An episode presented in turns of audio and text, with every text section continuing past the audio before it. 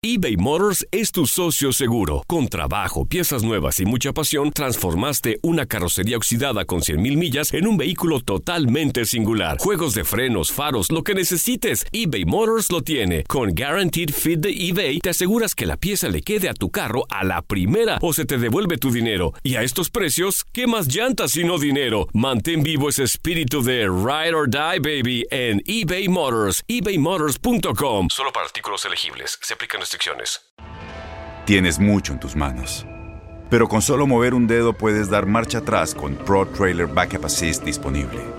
Presentamos la nueva Ford F150 2024.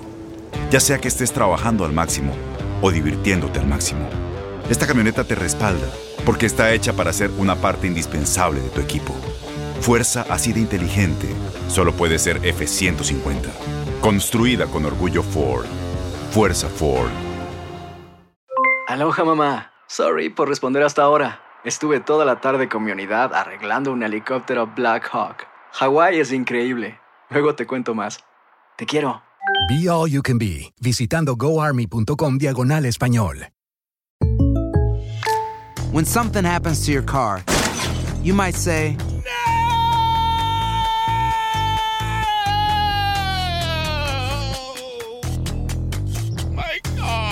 but what you really need to say is something that can actually help. Like a good neighbor, State Farm is there. And just like that, State Farm is there to help you file your claim right on the State Farm mobile app. So just remember, like a good neighbor, State Farm is there. State Farm, Bloomington, Illinois.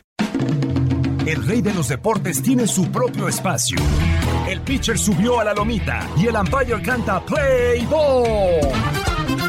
Comienzan nueve entradas de béisbol. Estás entrando a Desde el Diamante. Hola, ¿qué tal? Bienvenidos a un nuevo episodio del podcast Desde el Diamante, podcast especializado en béisbol de TUDN Radio y hoy, pero con muchísima información. Se abrió ya el proceso de firmas de los prospectos internacionales en esta jornada del viernes, encabezado por el cubano Joel Céspedes, hermano del agente libre, eh, también cubano Joel Céspedes, ex de los Mets de, de Nueva York, pero también en el día de hoy DJ LeMahieu llega por fin a un acuerdo con los Yankees de Nueva York, seis años y 90 millones de dólares. También se arregló ya Cody Bellinger con los Dodgers de Los Ángeles para evitar el arbitraje salarial y se está moviendo, pero de qué manera este mercado del béisbol de grandes ligas. Yo soy Luis Quiñones y me acompaña Antonio de Valdés y Enrique Uraca, quienes ya saludo con muchísimo gusto. Toño, bienvenido nuevamente acá a este podcast desde el Diamante. ¿Qué tal? ¿Cómo estás? Muy bien, Luis, un abrazo para ti, para Henry, por supuesto, para toda la gente que sigue el podcast. Qué bueno que eh, pues eh, podemos estar en contacto para platicar de béisbol, aunque sea a la distancia, ¿no? Pero bueno, ya se está acercando eh, que se abran los campos de entrenamiento en grandes ligas. La Liga Mexicana tardará un poco más, será hasta mayo cuando empiece la, la temporada, si todo va bien. La Liga Mexicana del Pacífico pues trae, hay una sacudida con los naranjeros de Hermosillo, que ya platicaremos más adelante, pero eh, se están jugando ya las semifinales rumbo a la Serie del Caribe. Y fíjate que de, esto que, que de, inicio, lo del LeMahieu a mí me parece muy, muy importante. Eh, ahor- ahorita profundizamos, pero los Yankees no, no habían hecho prácticamente ruido en estos eh, movimientos, en estas contrataciones en las últimas semanas, y sí era muy, pero muy importante que consiguieran mantener a LeMahieu y lo consiguieron. Una la nota, ¿no? 90 millones de dólares, pero finalmente LeMahieu se queda con los Yankees. Así es, y incluso cuando lo estaban pretendiendo por ahí, no cualquiera, cualquier contendiente, ¿no? Se hablaba así de los azulejos, pero también de rivales de, históricos de los propios Yankees de Nueva York, como los Medias Rojas de Boston, los Dodgers y los Mets de, de Nueva York. Enrique, bienvenido a este podcast. Estamos por primera vez en este año 2021. La semana pasada tuvimos a nuestro compañero Daniel Schwarzman en este podcast de, de Desde el Diamante, así que también reiterando ¿no? El- los buenos deseos para este año 2021 a toda la gente que, que, que busca el podcast, que lo descarga cada semana y por supuesto para, para nosotros también. Por supuesto, Luis, Toño, los saludo con muchísimo gusto, igual a toda la gente que nos escucha. eh, feliz año y pues sobre todo cuídense, porque pues la cosa está peor que nunca, así que hay que hay que cuidarse muchísimo, ya no nada más eh, es eh, una cifra, sino que pues esas cifras ahora tienen rostro y pueden ser compañeros de trabajo y pueden ser vecinos y pueden ser amigos y puede ser un familiar. Así que hay que, hay que cuidarse muchísimo. Eh, y bueno, sobre lo del Emegio, pues sí, me parece muy interesante, aunque pues también hay gente que señala que se pudo haber manejado de una manera distinta, quizás mover a Gleyber Torres a la segunda base y después de todo, en breve se estarían convirtiendo en agente libre Francisco Lindor, que sabemos que se acaba de ir a los Mets de Nueva York, el caso también de Trevor Story, este gran parador corto de los Rockies, o también Carlos Correa de Houston, o Corey Seager de los Dodgers, o Javi Baez de los Cachorros pero bueno, decidieron los eh, Yankees de Nueva York finalmente dar ese contrato al Emegio, que es jugoso, son seis años, son 90 millones de dólares. El contrato termina cuando él tenga 37 años de edad. Fue el campeón de bateo de la campaña anterior. Así que bueno, eh, interesante el movimiento que hacen los Yankees camino a la próxima temporada. Así es, y antes de ya meternos en estos temas, quiero aprovechar para saludar a un buen amigo. Me, me escribió hoy viernes temprano eh, el buen amigo Ponce Oscar, el pelotero, uno de los fieles radioescuchas de TUDN Radio y seguidor de este podcast. Me decía, hola hermano, ¿cómo estás? Salúdame a tus colegas en el podcast. Ya sabes que no me lo pierdo todos los viernes. Eh, y les enviaba también saludos a ustedes, específicamente Toño y también Enrique, el buen amigo, el pelotero. Oscar Ponce, así que muchas gracias por, por escuchar el podcast, eh, estar siempre ahí al pendiente y también por escribirnos, por tomarte el tiempo de mandarnos estos mensajes a Oscar Ponce, el pelotero, siempre al pendiente de toda la información del béisbol acá en TUDN Radio, en nuestra cadena TUDN de forma general, y igualmente en estas plataformas de, de los podcasts. También para Martín Blay Sánchez, que es otro de los que está reportando eh, habitualmente cuando descarga y escucha este podcast desde el Diamante. Y ahora sí, bueno, se conoce la información ya en la tarde de hoy, después de muchas especulaciones. Toño, finalmente seis años y 90 millones de dólares, según los reportes, se queda DJ LeMahieu con los Yankees de, Nueva York. Y además, algo muy importante, eh, con este contrato, los Yankees quedarían eh, todavía por debajo de los 210 millones de dólares en el límite para evitar el impuesto de lujo para el 2021. Esto es un tema también que hay que considerar a la hora de negociar con estos eh, peloteros de primer nivel. Sí, claro, claro, aunque eh, a diferencia de, por ejemplo, la NFL, pues ahí simplemente eh, pues hay una multa, ¿no? Entonces, muchos equipos prefieren pagar la multa y, y hacer más contrataciones, más movimientos. Yo creo que a Yankees le falta picheo. Yo creo que necesitan un pitcher más eh, sobre todo eh, esperando a ver qué va a pasar con Masahiro Tanaka, que es agente libre y que, eh, digo, si se queda con el equipo, pues entonces es, digamos que una, una solución para esto de la rotación abridora, pero si no se queda Tanaka, van a necesitar un pitcher. James Paxton también, pues es, es, otra, es otra de las figuras que aparentemente no se quedan con Nueva York. Lo de Lemegio a mí me parece muy importante eh, tiene razón Enrique, había otras opciones y además opciones interesantes, ¿no? Pero eh, lo que ha hecho Lemegio con el equipo ha sido muy, pero muy sólido. O sea, me parece que sí eh, era, era importante que, que peleara la oficina de Yankees por quedarse con él. Hay un dato que estaba leyendo hace rato que es realmente revelador.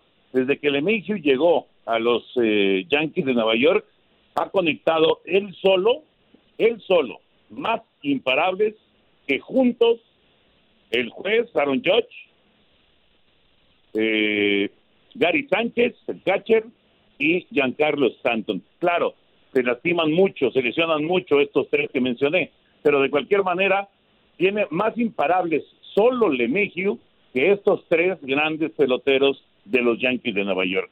Gary Sánchez, Giancarlo Stanton, Aaron Judge. Es un dato que, que te indica pues lo, lo consistente que es este, este pelotero.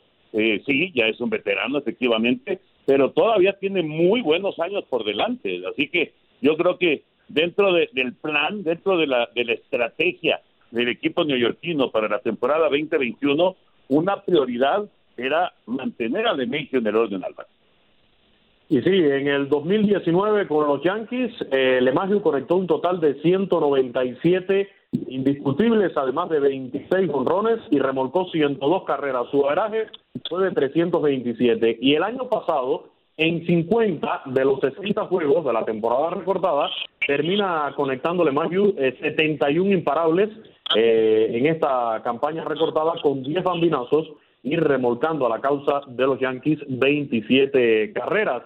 Entonces, eh, sí, estamos hablando de un pelotero que debutó en grandes ligas en 2011, como ya decíamos, 32 años, pero que precisamente por estas, eh, al final, eh, a los Yankees de Nueva York, creo que también le ha provocado múltiples dolores de cabeza, precisamente las situaciones que han surgido debido a las lesiones, Enrique, porque han salido peloteros en su momento, han dado la cara, como el caso de, de Gio Bruchela, eh, que te ha provocado ahí el conflicto con, un, con el propio Miguel Andújar. Entonces, ha tenido que mover tanto el equipo, eh, el infield y, y, también a todos los jugadores de posición, que al final de la jornada te ha causado, sí, agradables dolores de cabeza, pero dolores de cabeza al fin dentro del equipo.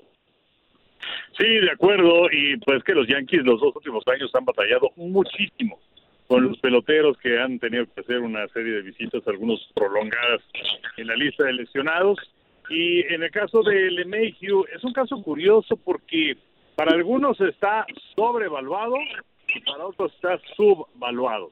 El caso es que eh, sí es un pelotero que responde, que hace buenos trabajos a la defensiva, eh, por lo más que se le conoce es por lo que hace a la ofensiva, pero me parece que es un buen jugador eh, completo en ambas eh, cuestiones, así que pues eh, los eh, Yankees de Nueva York decidieron hacer este desembolso que además para como está el mercado, eh, 90 millones por seis años, pues tampoco se me hace una cosa eh, demasiado cara para el equipo de los Yankees de Nueva York, pero estoy de acuerdo con lo que decía Toño, ¿no? Eh, antes de pensar en, en pileo y antes de pensar en bateo, pues necesitas pensar en picheo, era una gran contratación de Gary Cole el año anterior, pero sí les hace falta eh, un pitcher que haga un 1-2 contundente con los Yankees de Nueva York.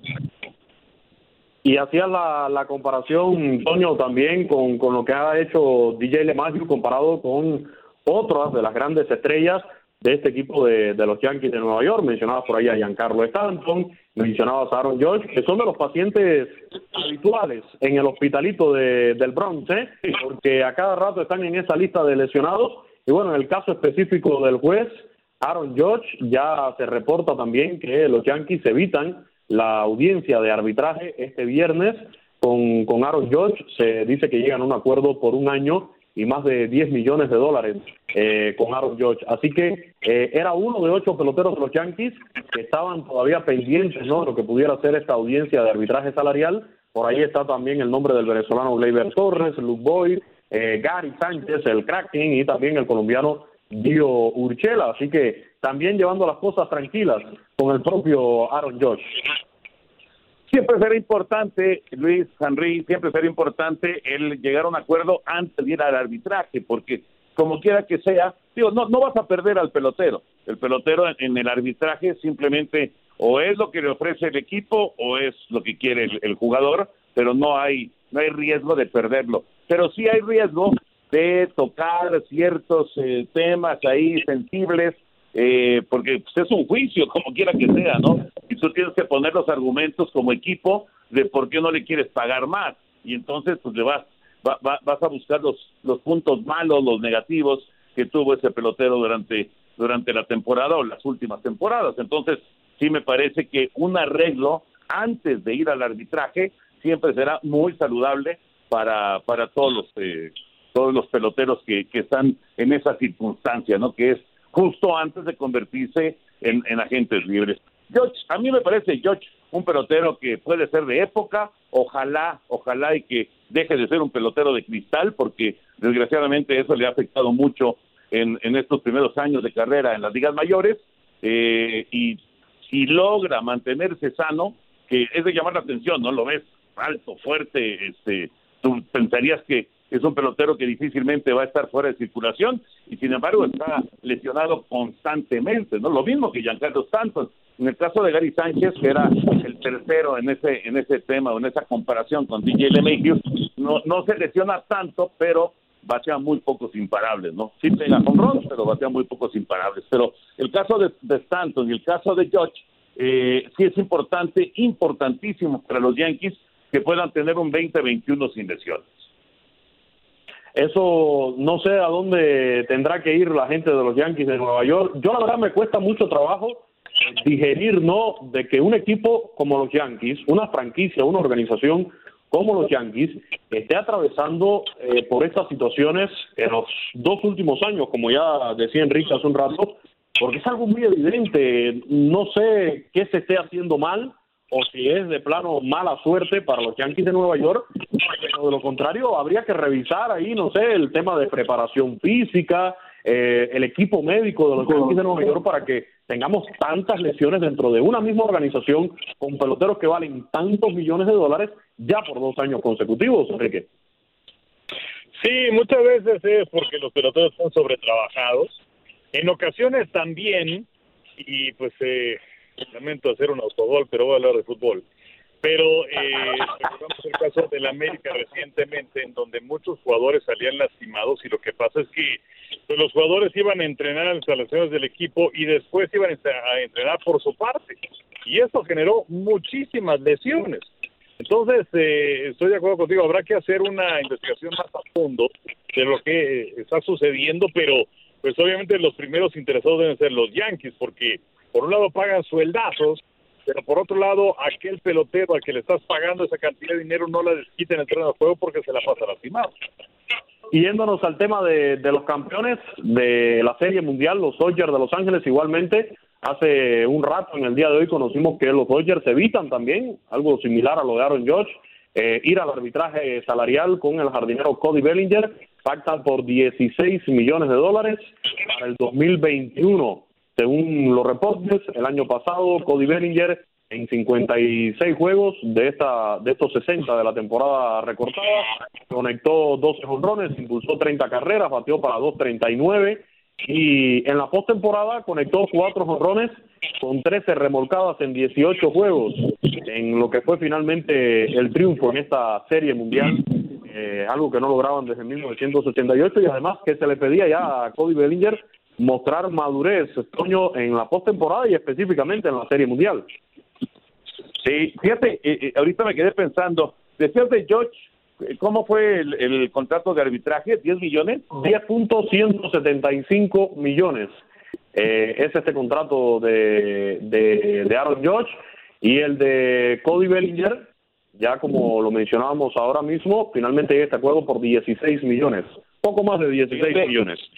Fíjate qué interesante, porque estamos hablando de, peloteros jóvenes, de peloteros que están, eh, digamos, en, en, esta primera etapa de su carrera en las ligas mayores, que ojalá que sea muy larga, pero 10 millones contra 16 millones.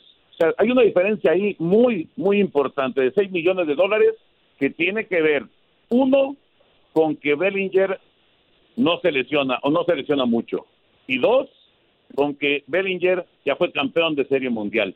Aquí, eh, fíjate, lo, lo, lo, que, lo que es el, el valor de poder ser consistente y, por supuesto, el valor también de por fin conseguir un campeonato, porque, eh, vamos, yo pienso que George tiene todos los eh, argumentos y tiene eh, la, la, capacidad para poner los mismos números que, que Cody Bellinger.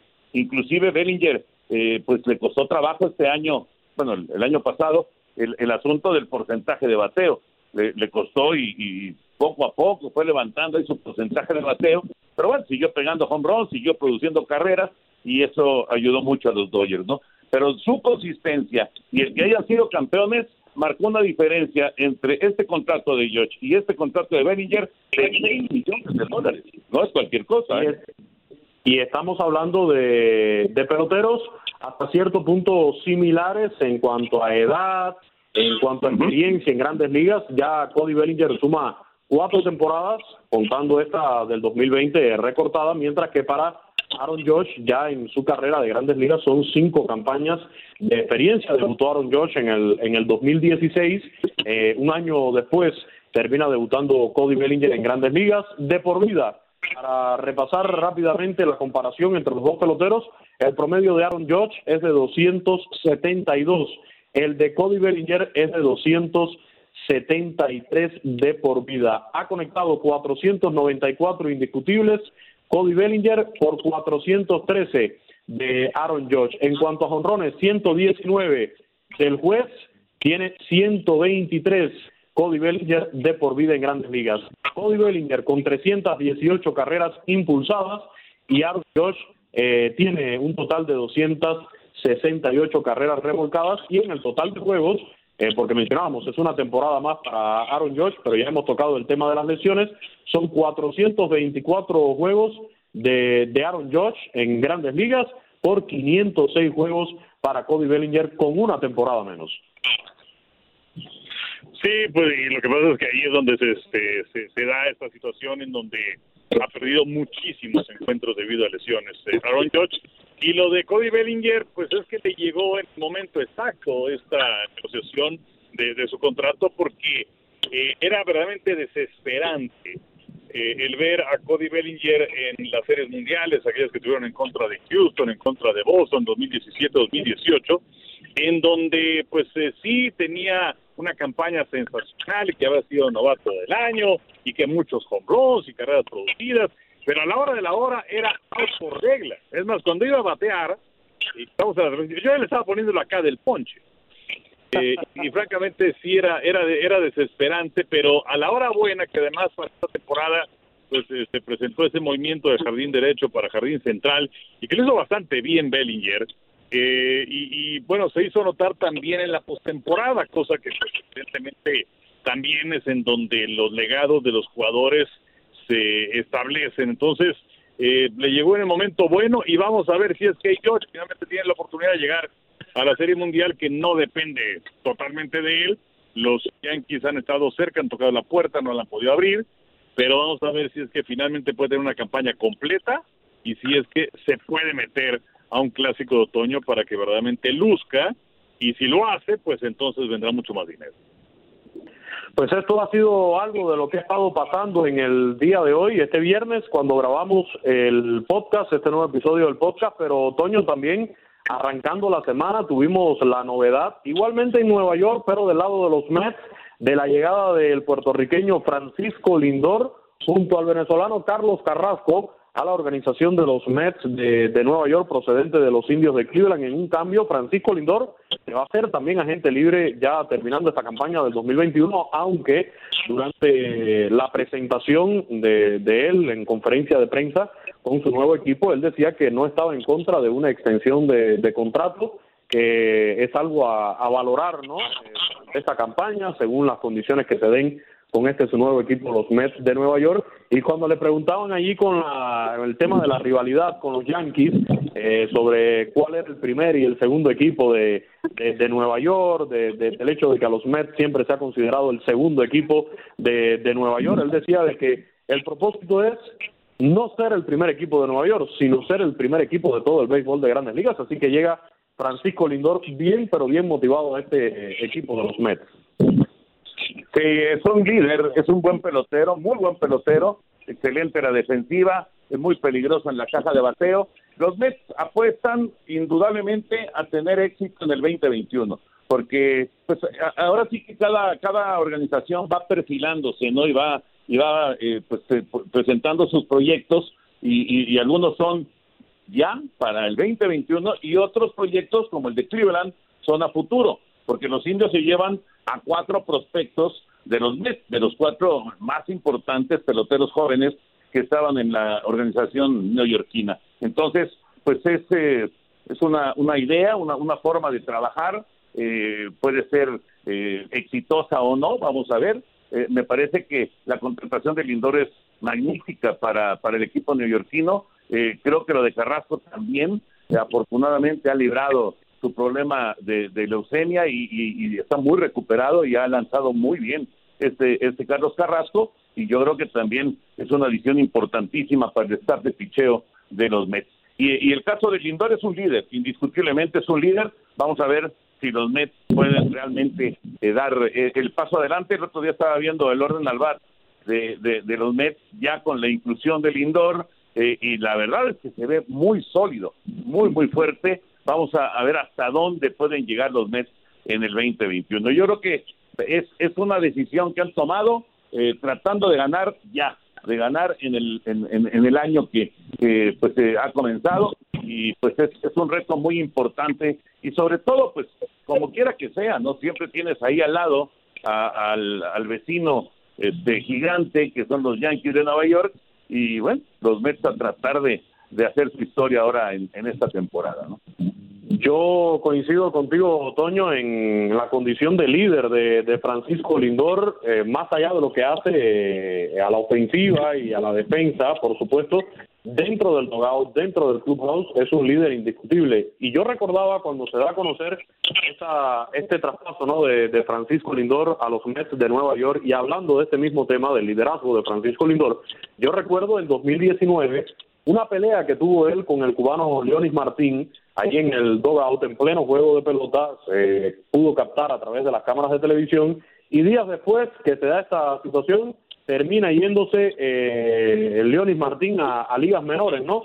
Y eso te habla un poco de, y era algo que se veía venir en ese momento, muchos lo, lo vimos, y dijimos, en esta pelea sale perdiendo Leonis Martín por el liderazgo que tiene Francisco Lindor dentro del equipo y evidentemente terminan mandando a Leonis Martín a, ligas menores y, ya después fue lo que al final terminó con su salida de, de MLB. Y yo estoy convencido, Enrique, de que en Francisco Lindor y también en Carlos Carrasco, por la experiencia, por la reputación que tiene Carlos Carrasco también dentro de, de grandes ligas, se van a apoyar en él, en estos dos nombres latinos, el manager Luis Rojas, dominicano también latino, creo que se va a apoyar directamente en estos dos eh, hombres para que lo ayuden a, conseguir lo que en definitiva quiere este equipo de los Mets, que es estar en postemporada y luchar por llegar a la Serie Mundial.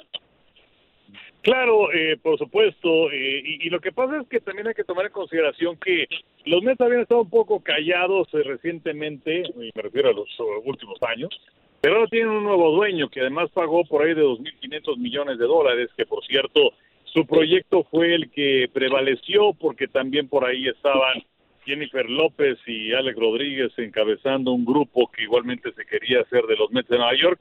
Entonces eh, se queda el señor Cohen como el dueño de los Mets y eh, sobre el caso de Lindor, eh, desde el año pasado ya estaba manejando la posibilidad de que saliera de el equipo de Cleveland. Es más, él era la primera opción para los Dodgers.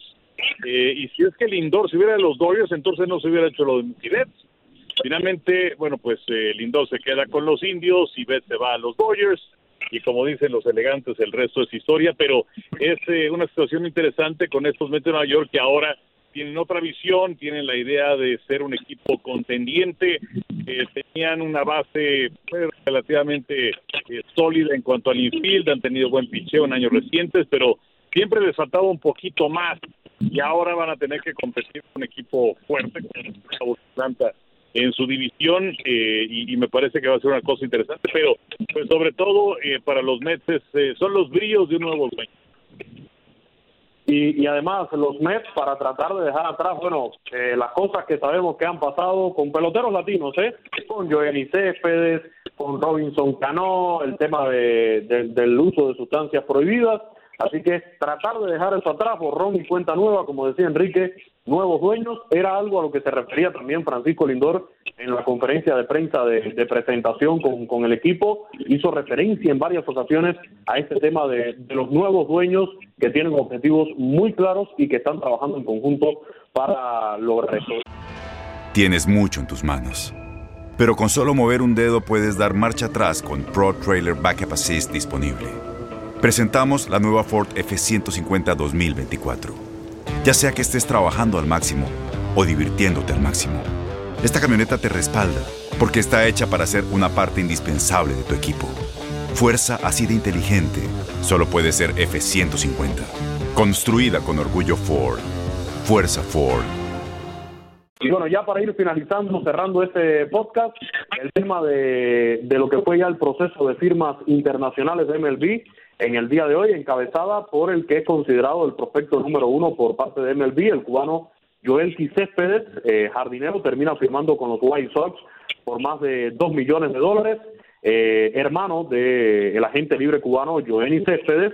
Eh, también Oscar Luis Colás, este muchacho todavía no ha salido información de con qué equipo terminó firmando, aunque había interés por parte de los White Sox también en este pelotero cubano que es considerado el Otani cubano. ¿Por qué? Porque es pitcher, también jardinero, ya pasó por la Liga de Béisbol Profesional de Japón, tuvo que esperar a que se arreglaran los temas de los papeles por su contrato en Japón, hasta que finalmente lo consiguió. Y bueno, otro cubano que termina firmando con los White Sox es Norge Vera.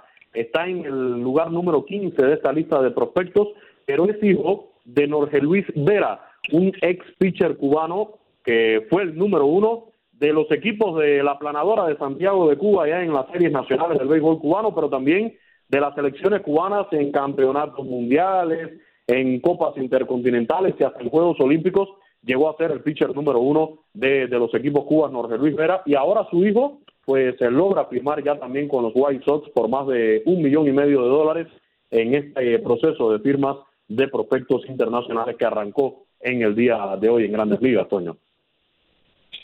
Eh, yo te tengo una pregunta, eh, más que más que un comentario, Luis, porque no, no estoy muy adentrado en este tema. Eh, en esta firma de, peloteros internacionales, ¿a qué peloteros nos estamos refiriendo? Porque no, no entiendo que no es precisamente de, de, todos los jugadores que podrían llegar de diferentes países. O sea, por ejemplo, México, el, el sistema es, es diferente con los equipos de grandes ligas. Pero entonces, ¿cómo, cómo es cómo es este este sistema? Porque sí me parece que valdría la pena una, una explicación de, de estas firmas internacionales que tanto se manejan. Sí, aquí sobre todo, Toño, tenemos dominicanos, venezolanos, eh, cubanos eh, que están en esta en esta bolsa no de prospectos del béisbol de las grandes ligas. Lo que tú mencionabas, el tema de, de México, eh, sabemos que están bajo otro acuerdo directamente con la Liga Mexicana de Béisbol, que fue algo parecido de lo que hubo como intento con la Federación Cubana de Béisbol, que al final se echó para atrás bajo la administración de, Donald Trump. Eh, dijo, no, no, se acabó el acuerdo entre MLB y la Federación Cubana de Béisbol. La Federación Cubana de Béisbol eh, es parte del gobierno cubano, por lo tanto no podemos tener ningún tipo de arreglo con ellos y vuelven entonces a caer los cubanos en este tipo de firmas. Se les termina dando un bono por estas firmas internacionales. Por ejemplo, este, esta cantidad de dinero que yo mencionaba, y por ejemplo hay otro cubano, un jardinero, Pedro León, que recibió 4 millones de dólares, están más bien por conceptos de, bonos que les terminan otorgando a ellos como prospectos. Eh, prospectos internacionales eh, caen en esta bolsa, así que ya creo que más adelante tienen que esperar entonces para poderse declarar agentes libres. O sea, aquí no cumplen con las características que se les exige en cuanto a la edad o experiencia en, ligas menores o en, otras ligas y se les termina pagando entonces este este bono como tal, que fue el proceso que, arrancó en el día de hoy. Aquí hay muchachos de 16 años, hay muchachos por debajo de los 20 años de edad que acaban de firmar por esas cantidades, ¿no? En el caso, por ejemplo, de Joel Picepe, ya tiene 23 años, ya está un poquitico más centrado en edad, eh, pero hay otros que sí son muy, muy jóvenes. Veía por ahí, creo que es un venezolano que solamente tiene 16, un dominicano, un shortstop dominicano que solamente tiene 16 años de edad y que ya acaba de firmar eh, por unos 3 millones de dólares en el béisbol de grandes ligas. Es un tema muy interesante, la verdad, porque eh, cuando, vamos,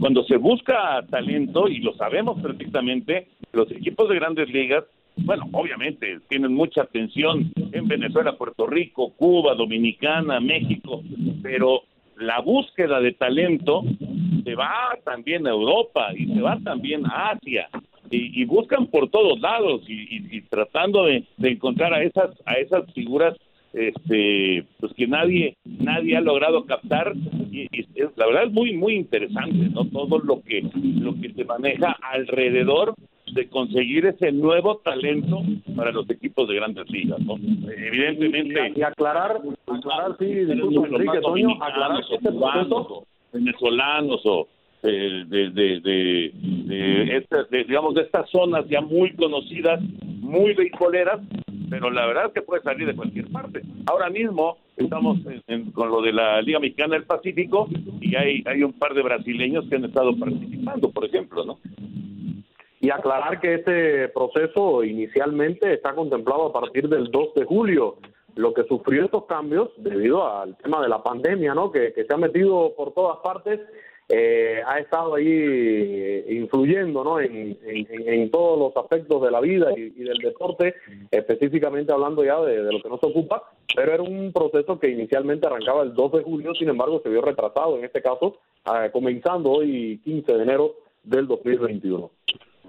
Sí, me parece muy interesante todo esto que, señalas, Luis, y, y de, la explicación. Y por cierto, ahora que hablabas acerca de, de, las situaciones diferentes que están manejando por la cuestión de la pandemia, eh, pues eh, vamos a ver ahora qué es lo que pasa en la siguiente campaña de Grandes Ligas, pero por lo pronto, eh, ante esta situación que va a mantenerse durante no sabemos cuánto tiempo más, aunque el gobierno del presidente Biden dice que ellos tienen una idea de en 100 días vacunar a 100 millones de personas, pero eh, la, situación es que le puede afectar al béisbol. Entonces, están considerando, el béisbol de las mayores está platicando con el sindicato para que se mantengan los dobles juegos a siete entradas, a que se mantengan los extra innings del corredor en la intermedia para iniciar la décima, y todavía está eh, en plática saber qué es lo que ocurre con la cuestión del batedor designado universal y también con lo de la postemporada extendida. Pero pues eso es lo que se está debatiendo en este momento y camina la próxima temporada de las mayores. Pues ahí está eh, el panorama, ¿no? A ver si por fin empieza en tiempo y forma o no. Creo que viendo los truenos del baloncesto de, de la NBA, eh, MLB, eh, Ron Manfred va a tratar de, y los dueños de equipo también van a tratar de tomar sus precauciones. Aunque bueno, en el caso de la NBA creo que es también porque se están enfrentando al problema por primera vez porque estaban cómodamente en su burbuja y, y ahora al salir se están enfrentando a toda esta situación. Ya por último, Otoño, antes de despedirnos, ya se, se están jugando las semifinales en la Liga Mexicana del Pacífico de cara a la Serie del Caribe Mazatlán 2021 que finalizando el año tuvimos una conferencia de prensa donde se ratificó que se mantiene todo igual para Mazatlán 2021. Eh, ahí estuvieron el presidente de la Liga Mexicana del Pacífico, también la gente de la Confederación de Béisbol Profesional del Caribe, encabezada por Cuello Herrera, y, todo se mantiene en orden para jugar en Mazatlán.